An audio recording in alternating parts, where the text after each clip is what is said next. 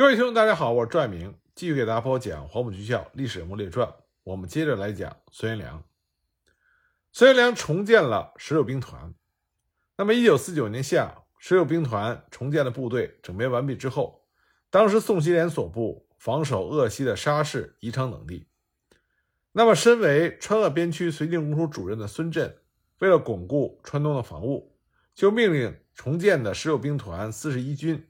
防守奉节、巫山、巫溪等地，并一部占据鄂西的巴东、五宝山等要点。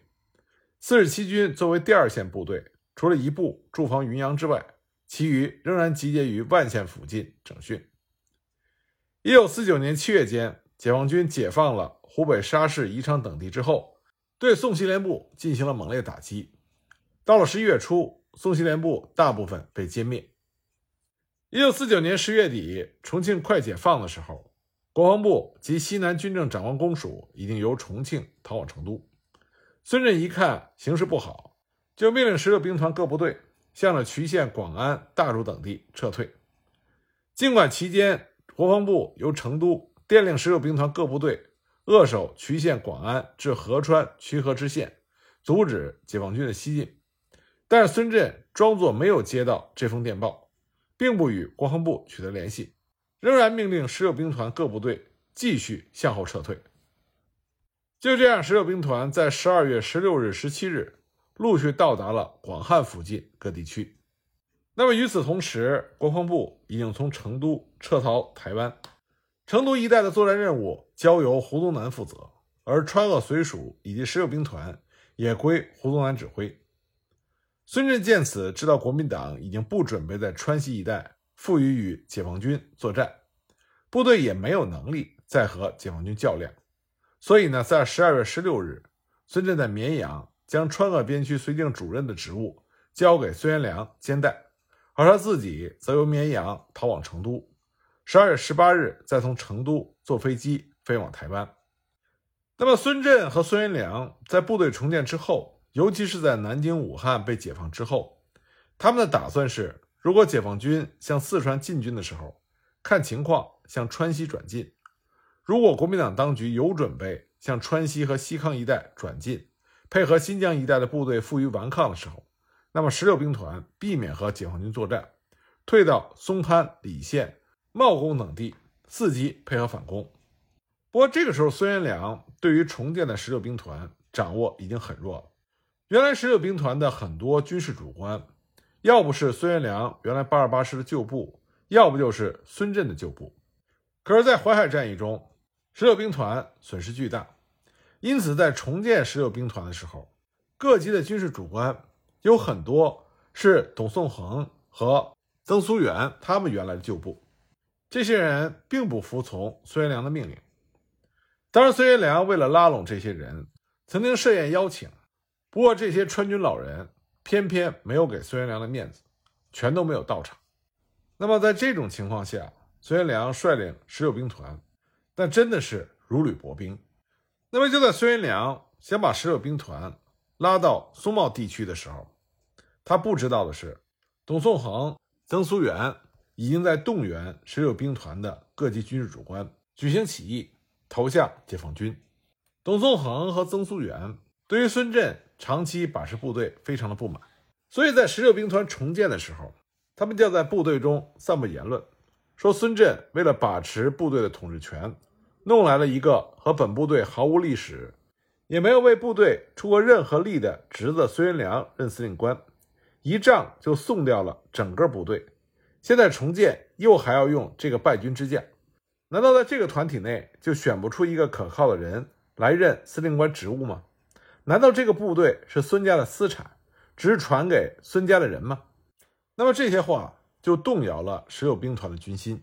那么另一方面呢，董曾二人也争取机会，向在邓锡侯掩护下的二野参谋人员取得联系，主动要求策动十六兵团的起义。不过呢，因为孙震在十六兵团中威信一直很高，很多的军事主官还是对孙震唯命是从。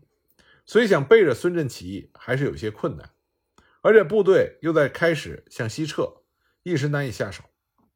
而更重要的是，董曾二人认为，如果邓锡侯宣布起义之后，很有可能会影响到孙振，因为他们两个人的私交甚好。策动部队起义的时候，孙振很有可能顺水推舟，随机附和起义。如果是这样的话，他们两个人花了很大的力气策动起义，但最终名利还是被孙振独得，不仅没能拆垮孙振，反而会成全了他。因此，董曾二人想要看看孙振的动向，再做决定。果然，后来孙振乘坐飞机去了台湾。董曾二人一看孙振已经走了。所以，策动部队起义的顾虑全消。虽然还有孙元良在，但是各部队长是不会听孙元良的话的。因此，董曾二人就赶到了十九兵团的驻地广汉一带，策动各师的师长起义。而这些师长们大部分都曾经是董曾二人的老部下，而且私交深厚。所以呢，在经过董曾二人的策动之后，都同意起义。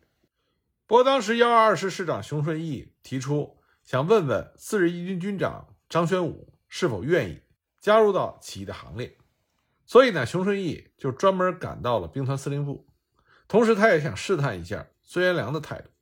熊顺义到达兵团司令部的时候，孙元良正好准备吃晚饭，所以他就把熊顺义留下来一起吃晚饭。席间呢，熊顺义一面汇报部队长途行军的情况，一面打听当前的形势和兵团今后的打算。孙元良就说。目前的形势虽然危险，但我们还有一定的力量，必须协同各军做最后决战的准备。那么熊顺义看孙元良这么一说，就没有再去探孙元良的口风，他只是把起义的想法透露给了张宣武。张宣武之后就找到了董宋恒和曾苏元进行了密谈。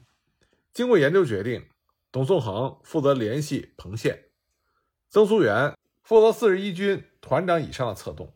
那么张宣武在孙元良面前相继进言，劝他最好能够率部起义，不得已时则避战。不过这个时候，胡宗南一再的催促十六兵团派出有力的部队迎击由川陕公路南下的人民解放军。那么孙元良就召开了将领会议，研究如何贯彻这个命令。曾苏元在会上建议说，兵团尚未集中完毕，各方面的任务都不能接。必须等全军集中完了，在广汉打也行。那么大家一致都支持曾苏元的意见。孙元良大怒说：“军人不听命令还行吗？你们都不听指挥，我下台好了，谁来接我的职吧？”一时之间，会场的空气闹得非常的紧张。张玄武一看不对，就劝解说：“谁能不听司令官的命令呢？我们研究研究再说吧。如果不能应付一下，去一个师也行。”孙元良这才勉强的息下怒火，重新考虑。但是他心里对于曾苏元已经十分的不满意。那么在这次会议之后，孙元良对于董宋恒和曾苏元的行为已经有了怀疑。他对身边的人说：“听说董宋恒、曾苏元来了，不对，他们经常鬼鬼祟祟的。各师团长以上的军官天天在他们那里进进出出，其中必然有鬼。”当时，孙元良命令四十一军副参谋长王新田率领警卫营去抓董宋恒和曾苏元，抓到之后将他们立刻干掉。幸亏张玄武的保护，也害怕董宋二人的老部下发生兵变，作为借口，孙元良这才饶恕了董曾二人，没有要他们两个人的命。十二月十九日清晨，孙元良命令熊顺义的幺二二师向德阳以北的白马关、罗江等地区前进。孙元良还是很信任熊顺义的，毕竟在淮海战场，熊顺义跟在他身边一起突围。但他不知道的是，熊顺义已经成为了起义的中坚力量。那么，熊顺义就问孙元良：“由川陕公路南下的人民解放军兵力强大，我们一个师去迎击，恐怕是众寡悬殊，难以制胜。不如扼守险要，以逸待劳，节节抵抗，较为有利。”孙良没有他想，经过考虑之后就表示同意。熊仁义就进一步的建议说：“万一战斗不利，是否可以逐步向十方绵竹附近转移，以便利今后的行动？”孙良不疑有他，就说：“这样也行，那就全兵团都靠到十方那边去吧。如此一来，一方面可以准备拖入西康，一方面呢还可以转移到松茂的山区里，做与共军长期周旋的准备。”那么孙元良不知道的是，在告别孙元良之后，熊顺义马上就跑到了董宋恒和曾苏元那里进行了汇报。那么商议的结果就是马上开始起行动。十二月二十日，熊顺义率领的幺二师让开了川陕公路，向绵竹县城转移。到了中午时间，断然切断了与孙元良的有线和无线电联系，敞开了白马关的大门，欢迎人民解放军的到来。而四十一军军长张宣武这个时候也留在孙元良的身边，观察他行动，一面阻止出乱子，一面想促成孙元良避战，把十六兵团其余的部队转到十方去。十二月二十日中午，孙元良设宴款待到达广汉的师长以上的将领。董宋恒怕是鸿门宴，必不参加。曾苏元是带着两支手枪去赴宴，准备一旦发生了问题，就先打死孙元良再说。宴会开始之前，孙元良就找到张宣武和严许这两位军长，到自己的房间里说：“我看大家现在变心了，你们愿意投降呢，还是干？”我两位军长都表示愿意跟着孙元良打到底。那么饭后，孙元良又向将领们说：“我们幺二二师已经到前方去了，其余部队即将开到成都担任城防，大家有什么意见没有？”将领们是纷纷表示不同意到成都去当替死鬼。孙元良就说：“大家都不愿意去，那怎么办呢？胡宗南还没有走，我们都是军人，不是土匪，不听命令还行吗？”他问将领们还有什么其他意见。张学武就委婉地说：“成都实在不能去，还是到十方比较妥当。”孙元良一看大家实在是不愿意去成都，所以只好同意十六兵团向十方去。不过他强调必须马上行动。那么董宋恒和曾苏元也迅速地展开起义的准备。当天晚上，曾苏元就约严许会谈，向他讲明了形势，说清了道理。严许也承认仗实在是不能再打了。只能进行起义，这样一来，十六兵团的各军长、师长都已经取得同意进行起义。十二月二十一日，十六兵团的各部队转移到了十方。十二月二十二日清晨，十六兵团的司令部移到了十方的图书馆。孙元良召集大家来开会，结果到的人寥寥无几。孙元良知道事情不好，不过呢，他仍然对来出席会议的军事主官们说。把十六兵团的部队拉到茂功，再从那里转到云南和缅甸的边境。到了那里，事情就好办了。但是与会的将领都表示反对。孙元良大怒说：“你们叫我到这里来，来了，你们现在又不走了，你们是不是要叛变投敌呀？”那么与会的将领一看形势不对，马上就说：“司令官到哪里，我们就跟到哪里好了。”但是孙元良继续逼问说：“你们真的要投敌吗？”那么张宣武就说：“事到如今，最好是仿效傅作义的和平解决方法。”孙元良马上就追问：“你听谁说的？要仿效傅作义那么投降？”张宣武说：“投不投降，谁都没有说，我们只是愿意跟着司令官走一条生路。”那么另外一员将领就说：“我看还是请司令官领着我们走和平解放的道路。”但是孙元良非常坚定地说：“我跟蒋总统几十年。”我不可能投敌。说完，他就气冲冲地走到楼下的大厅里。会散了之后，孙元良又约张宣武等人在一起，想要命令警卫营去抓了董宋恒和曾苏元，杀了。张宣武就说：“董曾二人都找不到了，他们都走了。”孙元良感慨说：“十八号那天我就说把他们俩抓来杀了，你们偏要阻拦，现在搞到这步田地，非常的糟糕。”那么这些已经下定决心要起义的将领，他们并不想彻底的除掉孙元良。既然孙元良不愿意起义，他们想的是尽快的赶走孙元良，方便尽早起义。那么后来呢？曾苏元想了一个招，他给孙元良写了一封信，告诉孙元良，如果你不马上离开部队的话，我们就对你不客气了。这封信呢，由十方的县的县长转交。孙元良收到这封信之后。当时就骂道：“真是要造反了，岂有此理！”但他心里也知道，十六兵团全军的将领已经不听他命令，真打起来，他只有吃亏。万一真走不掉，就更不好办了。最终呢，孙元良是在张宣武的陪伴下离开了十六兵团的部队。期间呢，曾苏元曾经打电话命令四十七军的军长严许马上武装截击，走掉了孙元良。可是严许、阳奉阴违根本没有布置，也没有做任何的战斗准备。就这样，孙元良到达了成都。他到成都之后，给孙震发了一个十万火急的电报，报告熊顺义等人叛变投敌。孙元良到了成都之后，整个大西南的国军已经是兵败如山倒。孙元良在成都一直潜伏到了1950年1月2日，才化妆只身逃走，经香港去了台湾。这里再多说几句关于十六兵团在起义之后的官兵经历，因为十六兵团的起义是由上而下秘密酝酿起来的。刚开始的时候，只是部分的上中层主要军官参与，所以下级官兵一点也不知道。所以突然宣布起义之后，不少的下级军官和士兵思想上一下子转不过弯来，有的人摘掉帽花之后又悄悄地拾起来戴上，还有的人痛哭流涕。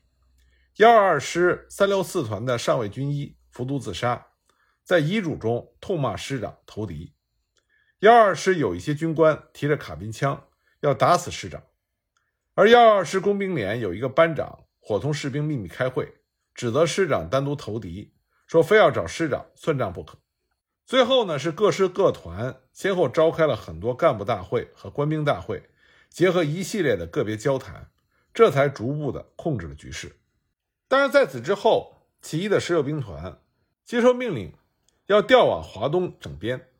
那么川军离川，自然会造成军心不稳。首先呢，有人在十方附近暗枪打死了兵团司令部独立纵队第一团的副团长沈烈。紧接着呢，第四十七军三零二师在该师参谋长贾少仪的阴谋指导下，在分拨给该师充实兵员的四个营的交警部队的策划下。杀死了师部军事代表陈洪刚等十四名优秀的共产党员和共青团员。在谋杀师长未遂之后，叛乱的队伍就进入了山区。而当时四十七军的军长严许还派自己手下军部第三科的科长徐少波亲自给叛军秘密送去了军用地图，便利他们的反革命行动。不过，这样的叛乱是不可能成功的。很快，叛军就被包围于华阳山下。被全部歼灭，生俘了叛军官兵一千多人。领导叛乱的国民军官在弄清问题之后，在十方被枪决。而四十七军军长严许也因为私助叛军，被判处了十年有期徒刑。后来被关押在公安部北京监狱。一九五二年四月被特赦，三年之后病故于北京，年仅六十二岁。孙连良是在一九五零年一月到达台湾。那么被蒋介石严词斥责，永不录用，他就结束了他的戎马生涯。一九五九年一月，他正式退休，在台湾过了隐居的生活。一九七一年，他旅居日本，为谋生计，曾经开设了天福园面食店。一九七五年，他又返回了台湾高雄，曾任台湾瑞祥针织公司董事长。一九七五年，定居在台北的北投区，他撰写了回忆录。亿万光年中的一瞬。晚年的生活，孙元良非常的低调，不仅很少向外界提及当年的风风雨雨，就连对自己的儿女，他也很少说起过去参与的战事。只有在1985年，孙元良最后一次高调亮相，是由于日本的右翼否认南京大屠杀，他以大屠杀亲历者的身份发表了抗议书，义正言辞地驳斥了日本右翼的谎言。孙元良将军是长寿之人，这得益于他良好的生活习惯。他平生不抽烟，不喝酒，不吃辛辣，不吃葱姜蒜，不吃泡菜腌菜，不吃腐乳酱瓜，不吃冷菜，不吃西餐中的调味汁。每天呢，喝几杯香片茶。他曾经自豪地说：“他平生只进过两次医院，一次是因为脚癣进入到广州的公医院。”适逢廖仲恺先生遇刺，他亲眼看见廖仲恺先生被抬进医院。另外一次是当排长的时候，在兴宁城根中弹负伤住院。此外，他和医生、医院无缘。孙元良将军非常喜欢读历史书，他为人的心境很好，所以人世间的荣辱名利，他都可以拿得起、放得下，也看得开。他的后半生无官一身轻，心里平静平和。心平气和。他晚年曾经说过：“他扪心自问，对得起党国，对得起领袖，对得起天下苍生。他唯一深感遗憾的是淮海战役中安徽萧县突围的那一幕。他在日本开面馆的时候，有人说他是将军卖面，可是孙元良不以为意，他说这是自力更生。二零零四年黄埔军校建校八十周年，海内外的黄埔后人争相的举办纪念活动。那个时候，唯一健在的黄埔一期生就是孙元良将军，因此呢，他被看作是最佳的活广告。可是，所有媒体的邀请他都拒绝了，可能是他觉得自己年事已高，昔日的同窗和部属都已经相继凋零。而且，当时海峡这边的中国共产党也邀请过孙元良先生参加纪念活动，可是孙元良以年纪老迈，拒绝了中国共产党的邀请，他也没有参加。中华民国陆军军官学校官方举办的任何活动。二零零七年五月二十五日，孙元良将军在台湾逝世，享年一百零三岁。他是黄埔军校一期生中最后一位离开人世。他的去世也宣告了一个时代的终结。根据孙元良先生的遗愿，丧事从简，他唯一的遗愿就是未来选择适当的时机，将他的骨灰迁葬在南京。我想，孙元良将军他所期待的，是和他那些在南京城下英勇杀敌、壮烈殉国的八二八师的兄弟们，能够在九泉之下重新聚首。